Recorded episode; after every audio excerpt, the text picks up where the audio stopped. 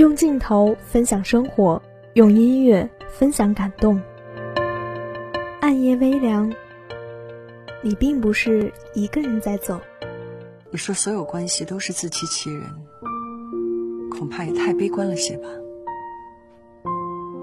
我相信人生总有些相遇是命中注定的。而我看到的、听到的，还有想到的，都分享给你。你烦闷的时候，是不是都要去十三街区的小酒吧喝点东西啊？你们公司下边那热狗店的热狗，是不是还买一送一？FM 七十七点零，光影流年，将画面变成声音。把温暖讲给你听。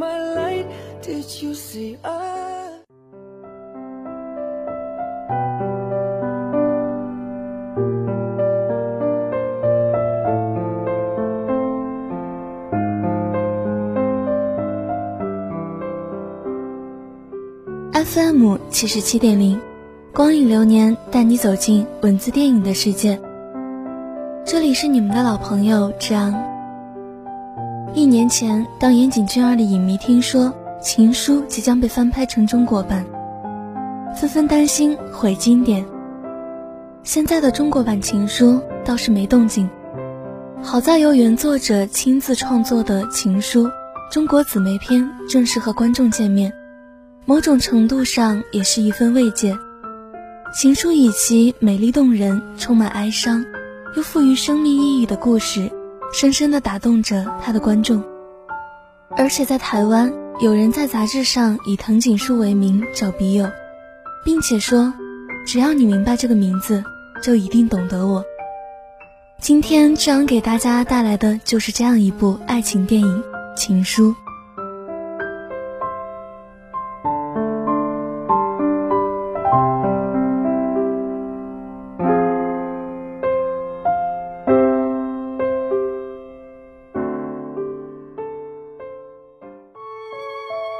在罗马，有一天的假日。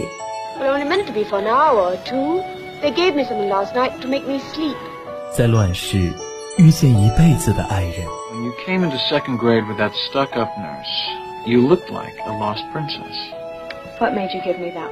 和我一起听左耳，听不到的诚恳。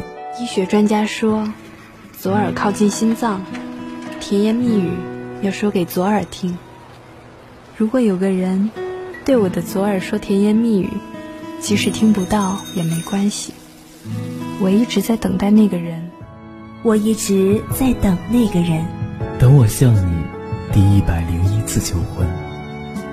在这里，电影开启属于你的百分百全新人生。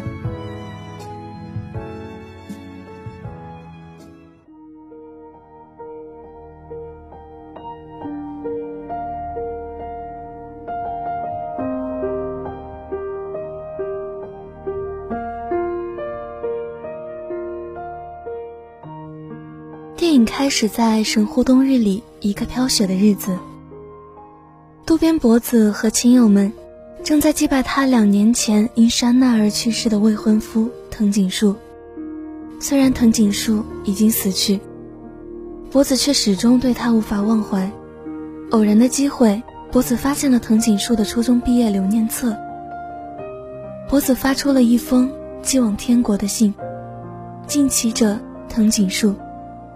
你好吗？我很好。渡边博子上。这封信辗转寄到了藤井树中学时代的所在地北海道小樽的一个女孩手里。博子收到了她从未奢望得到的回信。敬其者渡边博，你好吗？我很好，只是有点小感冒。藤井树。现任男友秋山为了让博子忘却死去的藤井树。决定和博子一起到小樽去弄清真相。原来，这是一个和博子的未婚夫藤井树同名的女孩。她因为感冒去医院而没能和博子见面。博子给她留了一封信，说明了自己给她写信的原因。在车站，博子巧遇到阿树，看到这个和自己长得一模一样的女孩，博子立即猜到她就是藤井树。博子对南藤井树选择自己的原因产生了怀疑。若这是他选择我的理由的话，我绝不原谅他。博子收到了阿树的信，告诉他，确实有个和自己同名同姓的初中同学，那人就是博子的未婚夫藤井树。在博子的要求下，阿树开始写出自己对南藤井树的回忆，却不小心写出了一段自己已经忘却了的回忆。对于阿树而言，初中的生活似乎是在同学们不愉快的玩笑中度过的。因为和藤井同名同姓，因此常常受到捉弄，诸如什么藤井树方程式之类的笑话，在值日时把二人安排在一起，选图书管理员时也把二人选到一起来捉弄他们。但仔细回想起来，似乎藤井还颇受女生的欢迎，因为阿树也有一次受托替别的女生牵红线。另外的回忆来自藤井偶尔对他的欺负，诸如拿错试卷、故意不还他之类的。最奇怪的还属藤井在和他一起当图书管理员时，一点也不帮他，只是自己藏到书架中写点什么，常借一些没人看的书。体育场上的回忆，似乎是阿树对他最后的回忆。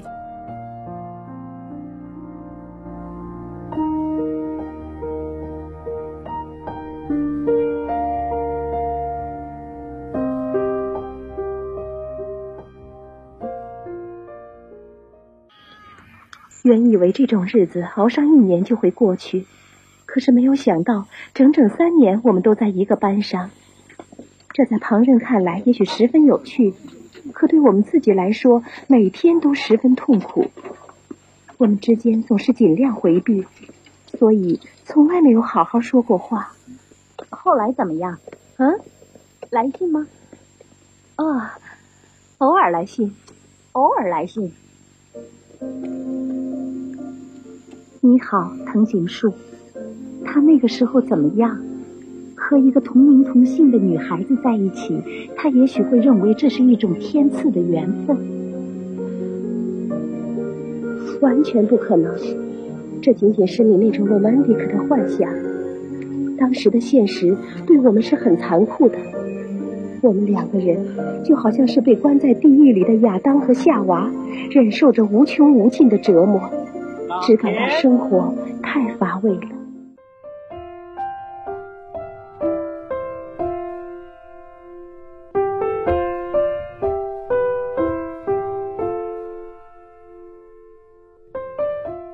应博子的请求，阿树来到学校，为博子拍几张他们学校的照片。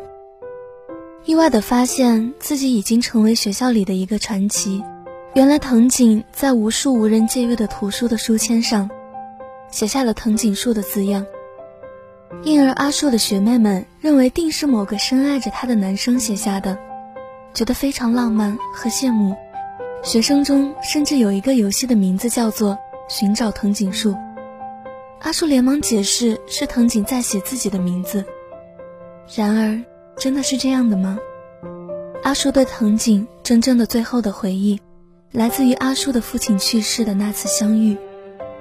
在三年级的最后一个学期，父亲因肺炎去世，阿树在家料理后事，没有去学校。藤井来到他家，请他帮忙还自己借的书，《追忆似水年华》。阿树问他，为何不自己去还？藤井说自己不能。过了一个星期，阿树到学校去，才知道藤井转学到神户去了。于是阿树把《追忆似水年华》放在了书架上。秋山陪着阿树来到藤井遇难的山上，向藤井告别。脖子把阿树写的回忆寄还给他，写在信上的记忆是属于你的。阿树的感冒恶化为肺炎，窗外大雪纷飞，救护车没法及时赶到，爷爷背着他赶往医院。冬去春来。一群意外的客人来到阿树的家，他们手中拿的正是那本书。电影的最后，藤井树望着手中那张曾经夹在书里亲自交还给他的最后一本借书卡，也是第八十七张写有他们共同名字的借书卡，感慨万千。虽然迟了很多年，但终于翻到了背面，看到了一张小小借书卡背面自己面容的素描。这部电影作为一部典型的青春偶像题材片，《情书》无论是在剧作或是在表现手段上，都无不体现出强烈的类型化特征。这种特征首先是在于对题材的选择与把握，其次，则是视听语言上的精细雕琢。一个淡淡忧愁，同时又不乏青葱气息的颇为文艺的故事。博子给登山失事的未婚夫原址写信。不料得到了另一个同名为藤井树的神秘人物回信，在探访神秘人物的过程中，渐渐发掘出了一个令博子颇为诧异的秘密：回信来的女藤井竟然与她的未婚夫同名同姓，又做同学，而女藤井的样貌与博子又几乎一模一样，环绕着未婚夫曾经谜一样的青葱岁月，一些情愫被断续发掘。博子也因此完成了对逝者最后的告别。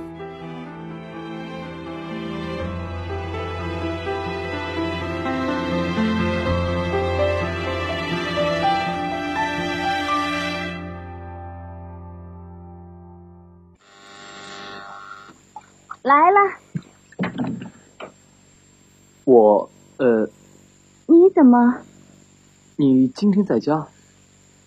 怎么不上学？有事吗？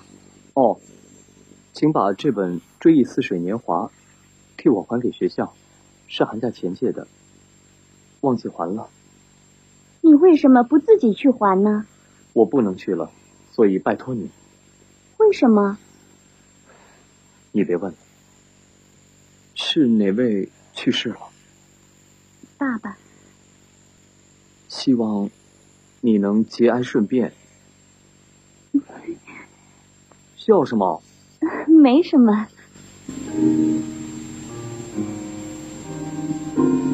那是我和他最后一次见面。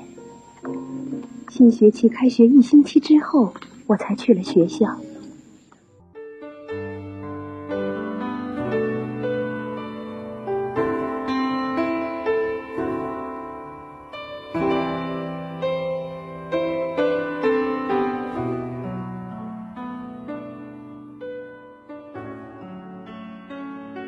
说，在情书中，整个故事是不急不缓、略带悬念的。岩井俊二始终将故事叙述控制在一个非常克制的速度上。博子与女藤井之间的信件来去里，男藤井的少年时光渐渐丰满、悠然平淡。然而细小波澜从不曾停止。情节上的青春浪漫桥段设置。以及与现实回忆交错的男女同名、女女同貌的人物设置，都为影片的浪漫气氛添砖加瓦不少。演员包括当年与酒井法子、松岛菜菜子等齐名的玉女偶像中山美惠，实力小生风川月司，以及刚出道的花样少年白原崇，可谓是满足了青春偶像片表层的最完美要素。而在剧情与演员之外，情书的表现手段成为影片能否成功营造淡淡幽情的关键。开首便是脖子躺在雪地的近景，一袭黑衣的脖子仰面躺在白雪地，飞扬落下来的是附上黑衣却盖不住分明对比的落寞的感觉，一下便凸显了人物的孤独。而在女藤井树回忆部分，图书馆场景中。女藤井仰望男藤井捧着书站在窗前，一个被奉为经典的镜头。场景中，阳光透着被风吹开了的窗帘，铺进了藤井树所站立的那一方寸之地。对比强烈的明暗中间站着的白原崇，成为了符号性的经典校园美男图。影片的镜头没有什么强烈的动作，每个场景都是平平实实。直接面对生活本身，色调柔和，光线的使用极尽自然之美。除了少数环境与人物对比强烈之外，几乎所有的镜头都是以平常结构，一点一滴将生活淡淡透出荧幕，交给观众。此外，《情书》的电影原声也非常契合影像的风格，哀而不伤，青葱却不失淡雅。在《情书》的整个视听营造上，可以说完美的诠释了作品所要制作的效果。与日本一些颇具代表性的同属青春偶像题材的作品，诸如《在世界尽头呼唤爱》以及《蜂蜜与四叶草》相比，残酷的意蕴有所收敛。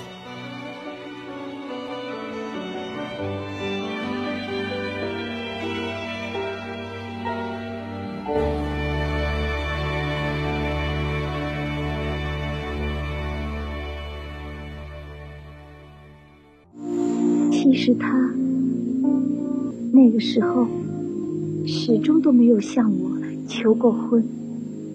啊？他把我带到摩耶山瞭望台，手里的确是有一只向姑娘求婚的戒指盒，可他紧紧的握着，没说话。就这样，两个小时过去了，我们默默的站着。后来我实在觉得他太可怜了，没有办法，就只好我先说：“亲，跟我结婚吧。”听了我说这话之后，他只说行。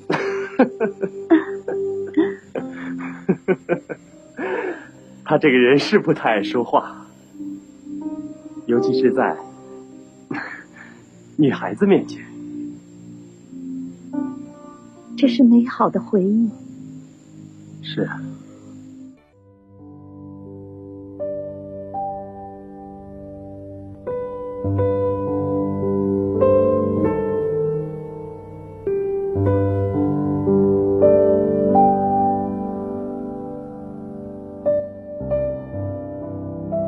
因为《情书》的整个故事的气氛都是浪漫安静的。古典优雅的人格和轻描淡写的自述式情感，或许并不会让观众为之而情绪滚烫。可当两个相同的面孔在天南地北，为了同一个甚至在电影里从未露面的人，而做出了默契的告白之后，会让人禁不住的感慨：日式的抒情总是如此含蓄的。夏目漱石用“今晚月色真美”来代表我喜欢你。那么在那个时候，一句简单直白的“你好吗”所蕴含的又是多么刻骨铭心的想念呢？现在的我们常常难以理解，在那个有地址、有火车的时代里，怎么还会有这种分开之后就失去联系了的悲剧呢？但大概日式的青春，就是要把所有的浪漫和暗恋打磨到极致。令主人公沉稳地享受着暧昧与慢热，大致有了默契过后，再彼此走向殊途。我想那不叫遗憾，也不一定叫爱情，那是一种最简单、最迷人的说法，叫做喜欢。未来使我们变得理性，过去使我们变得温柔。我想这也正是中山美惠会在二十年后偷偷空降台湾去看情书的原因吧。好了，那今天的光影流年到这里就要和大家说再见了。我是志昂，我们下周同一时间不见不散。